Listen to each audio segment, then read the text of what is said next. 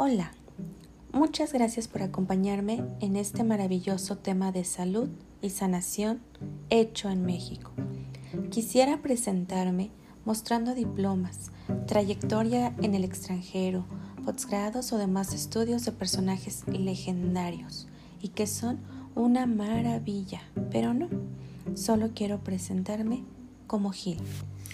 Uy, entonces, ¿para qué te escuchamos? Eres medio charlatana. Y es que lo que quiero lograr con este tema no es dar tantas vueltas al asunto, porque al final la conclusión siempre es la misma. La sanación está en ti. La solución es que seas disciplinado y que en verdad te comprometas, que seas consciente que algo no está bien en tus pensamientos, admitir que te sientes con emociones que no logras expresar y que tu cuerpo ha comenzado a manifestar ciertos malestares. Pero no, no te preocupes, te vamos a ayudar para orientarte en este camino. Uy, ¿no me vas a dar la solución a mis broncas? A mí dame una pastillita de la felicidad. O de plano, un paracetamol, que dicen que cura todo.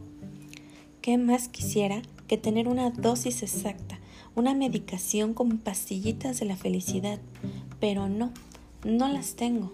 Existen unas, se llaman antidepresivos.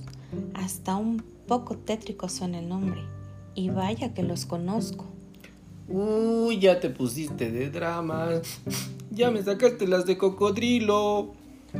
Pues sí, en realidad por esta pandemia al igual que todos, me tocó padecer trastornos de ansiedad, aunado a otro problema en la hipófisis que tengo. ¿En la qué?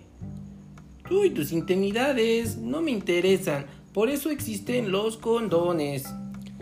Todo el desequilibrio que se generó en mí, mi cuerpo ya me lo había estado anunciando, pero jamás me di tiempo de escucharlo, porque estaba enfocada en otros asuntos, según, más importantes que mi salud ese ojo tembloroso, el adormecimiento en los brazos, el dolor de cabeza repentino, el no poder dormir, el cerrar los ojos y ver lucecitas girando, la pesadez en el cuello, el ardor de espalda, todo eso avisaba que algo no estaba bien.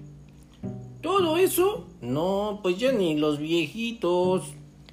Pero yo me preocupaba más por los quehaceres, los hijos, el dinero, la creencia de la escasez y la enfermedad que traían estos tiempos de encierro, el ir por las cervezas, los enlatados y el papel higiénico para almacenarlo en mi bodega nuclear, donde me sentiría, según yo, a salvo. Ah, tú eras de esas que acapalaban todo y no dejaban nada para uno. ¡Qué abusiva! Por eso México está como está por gente como tú. Sigue las indicaciones epidérmicas. Y sí, claro que sí seguía las indicaciones epidemiológicas que el gobierno nos mantenía 24 por 24 horas al día informados, creando en nuestro subconsciente no solo el tema de cuidarnos, sino creando un pánico donde cualquier estornudo o tos ligera, las personas querían lincharse unas a otras. Es que esos de seguro eran los enfermos. Uno no sabe. Hay que cuidarse. Y yo por eso, nomás con la bendición. ¿Para qué un trapo viejo haya amarrado de la boca?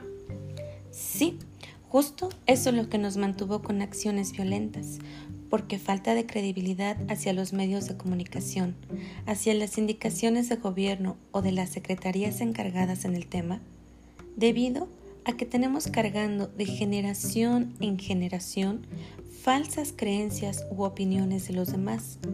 Permitimos hacer crecer en nosotros una barrera, esa barrera impenetrable entre amigos, vecinos, familia, la cual intentamos romper solo por medios virtuales sin lograrlo y solo creándonos un pánico y tristeza interna que intentamos no demostrar por miedo, prefiriendo solo hacer creer que somos fuertes y que estamos bien por los demás, pero realmente lo único que nos genera ese miedo era o es pertenecer a las estadísticas.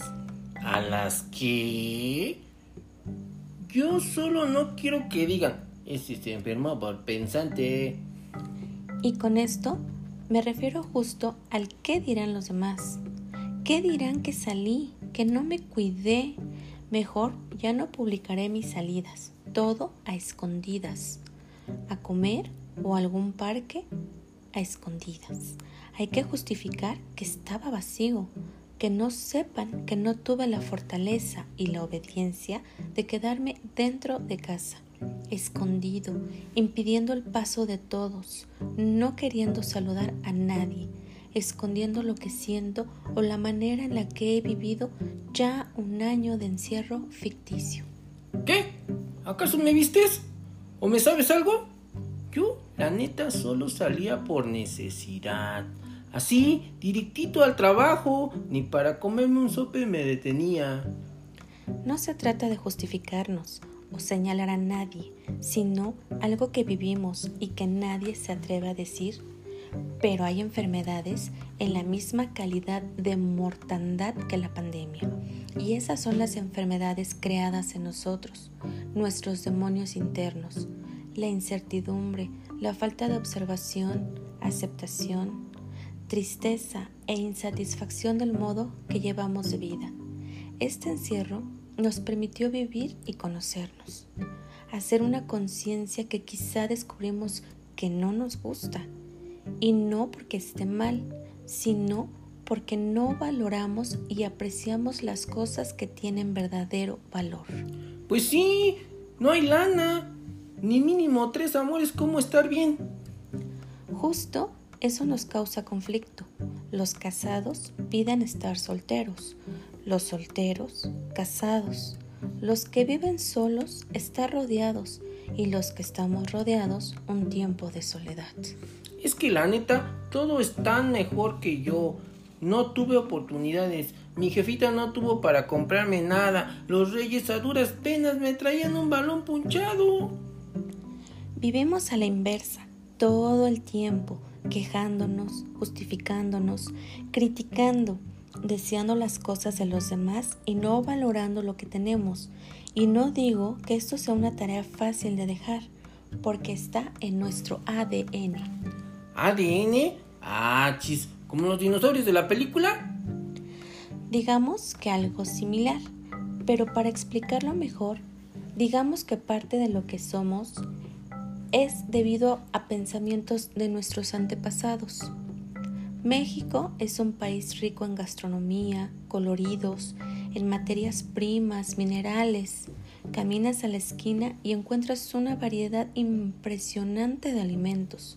En cada esquina un puesto, en cada cuadra una tienda, muchas marcas y variantes. Y sin embargo, cuando platicamos con alguien más, Solo decimos. Está bien de la fregada la situación. Estamos amolados. Es que el gobierno nos roba. Nos morimos de hambre. Todos los demás países están mejor.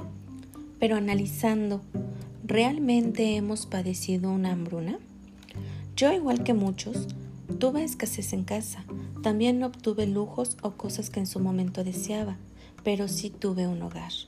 No un hogar de una familia nuclear, pero sí una familia bien constituida y con una madre que se esforzaba para traer alimento a la mesa y un padre que a veces lograba ver, pero que también se esforzaba por apoyar con lo que podía. Al menos conociste a tu jefecito, el mío nomás no supe ni quién era. Lo importante no es saber quién, cómo, cuándo, dónde si comenzamos a hacer esas preguntas, nuestra mente jamás terminará de contestarlas, porque no hay explicación. Por ejemplo, cuando hay un incendio, ¿qué se hace primero? Pues echarle harta agua. Exacto. Primero, apaga el incendio. Eso es lo importante. Saber qué fue lo que lo originó, pues realmente no nos sirve de nada. Lo que nos ayuda es reconstruir los daños, saber que algo en nosotros fue destruido o está mal, en ruinas, escombros o el sentimiento que se nos refleja en el momento y comenzar a reconstruir del modo que más nos beneficie, sin afectar a los demás. Comenzar a edificarnos y a lograr esos cambios internos.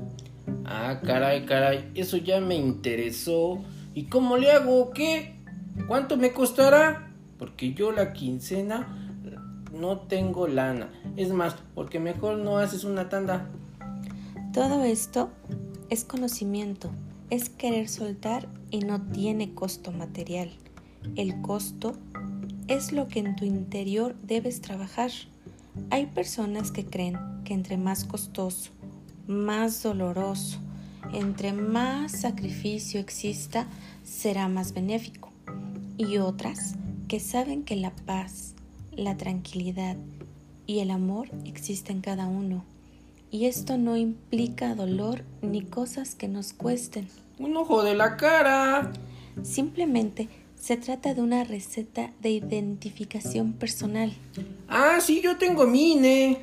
Perseverancia, disciplina y sobre todo cero sacrificio. ¿Les interesa? Sigan nuestro podcast, pasen el enlace y continúen atentos a nuestro siguiente episodio.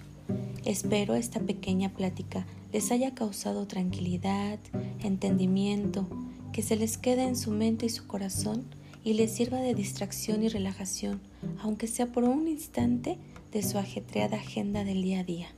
Muchas gracias y nos escuchamos pronto. ¡Pasen la voz!